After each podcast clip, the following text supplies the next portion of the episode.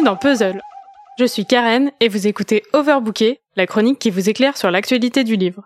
Alors que Michel venait d'écouter l'épisode de la puzzle party sur l'amour, mon ami se désolait. Sympa ces recos de romans pour ados, mais je les ai déjà lus. Qu'est-ce que je vais pouvoir lire maintenant? Comprenant son désespoir, je me devais de lui en dire plus sur ma dernière lecture afin de regonfler sa pile à lire. C'est parti pour une fiche de lecture complète sur Le goût du baiser. Le goût du baiser est un roman paru en octobre 2019, écrit par Camille Emmanuel et publié dans la collection L'Ardeur aux éditions Thierry Magnier. Ça fait beaucoup d'infos d'un coup, alors on va décortiquer tout ça. D'abord, le résumé. Aurore, 16 ans, vient de perdre le goût et l'odorat suite à un accident de vélo. Le goût de l'alcool, l'odeur d'un parfum, la puanteur des poubelles, sa propre odeur, tout cela devient complètement étranger à Aurore.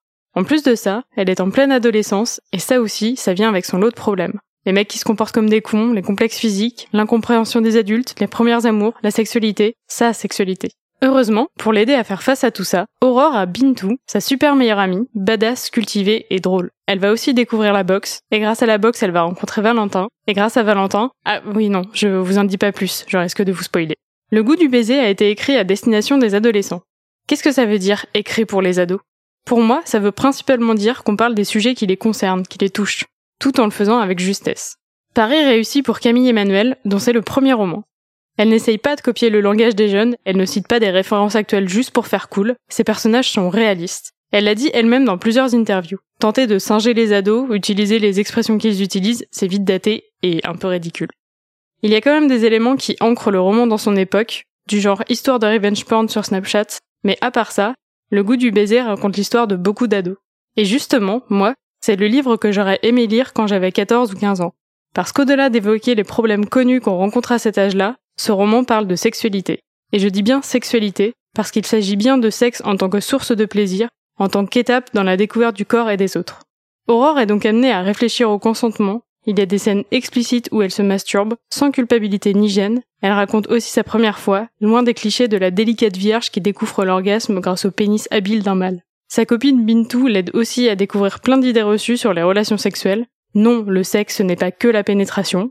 Non, le pénis d'un mec ne va pas exploser s'il n'éjacule pas. Et non, les poils, c'est pas sale. Bref, plein de choses qui nécessitent d'être dites et redites, qu'on ait d'ailleurs 15, 20, 25, 30 ou 50 ans. C'est très bien que tous ces sujets soient évoqués, mais j'ai trouvé que certains étaient abordés de manière un peu artificielle, comme si l'autrice avait injecté des dialogues supplémentaires pour aborder une liste de sujets définis et cocher des cases, un peu comme dans un manuel. Pourtant, Camille Emmanuel, qui a également écrit Sex Powerment et Sans Tabou, a expliqué dans plusieurs interviews qu'elle voulait parler de sexualité aux ados sans passer par la forme de l'essai cette fois. D'une part parce que les jeunes lisent peu d'essais, d'une autre parce qu'elle-même détestait le ton pédagogue des manuels ou des profs d'éducation sexuelle. C'est évidemment très judicieux, mais j'ai justement l'impression que parfois, le discours pédagogique sort brut de la bouche des personnages, alors que d'autres sujets sont abordés de manière plus subtile et plus développée.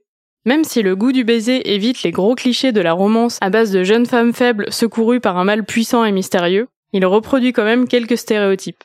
Aurore est séduite par un jeune homme un peu ténébreux, qui cache des failles et qui va quand même un peu la sauver.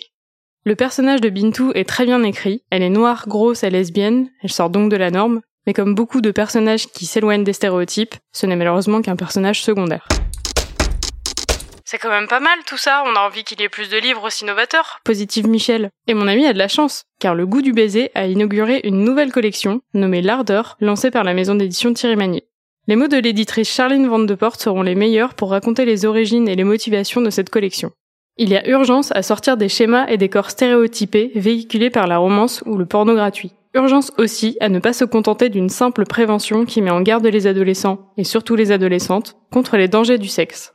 Comme son nom l'indique, l'ardeur se pose résolument du côté du désir, du plaisir, de l'exploration libre et multiple que nous offrent nos corps.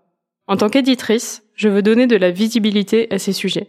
Permettre aux auteurs qui le souhaitent de faire davantage de place au corps dans leurs romans et les encourager à ne plus censurer les scènes sensuelles, voire érotiques, qui font sens au sein de leur fiction. Le goût du baiser répond parfaitement à ce cahier des charges, comme vous aurez pu le comprendre. Un deuxième titre est déjà disponible dans la même collection, Le Point Sublime par Manukos. C'est un petit pavé de presque 500 pages, je suis en train de le lire, et je suis déjà très très emballée. Là encore, il y est question de découverte de la sexualité, mais dans un style très différent, ce qui plaide bien sûr en faveur de cette collection. Deux autres titres sont prévus en 2020, Tout à vous de Maya Brami sur une jeune femme qui fantasme sur son voisin, et Touche-moi de l'autrice Suzy Morgenstern qui a beaucoup écrit pour la jeunesse. Et si vous en voulez un peu plus, je vous invite à suivre le compte Instagram de l'Ardeur, parce qu'il publie régulièrement de courts textes de lecteurs et lectrices, plus ou moins érotiques, sur leur première fois, sur un émoi singulier, ou d'autres thèmes liés à la sexualité. Sur ce, je vous laisse, Michel et moi, on a un peu chaud. N'hésitez pas à suivre Puzzle sur Twitter et sur Instagram. Vous pouvez également nous laisser des commentaires sur Apple Podcasts, et à la semaine prochaine pour une nouvelle chronique.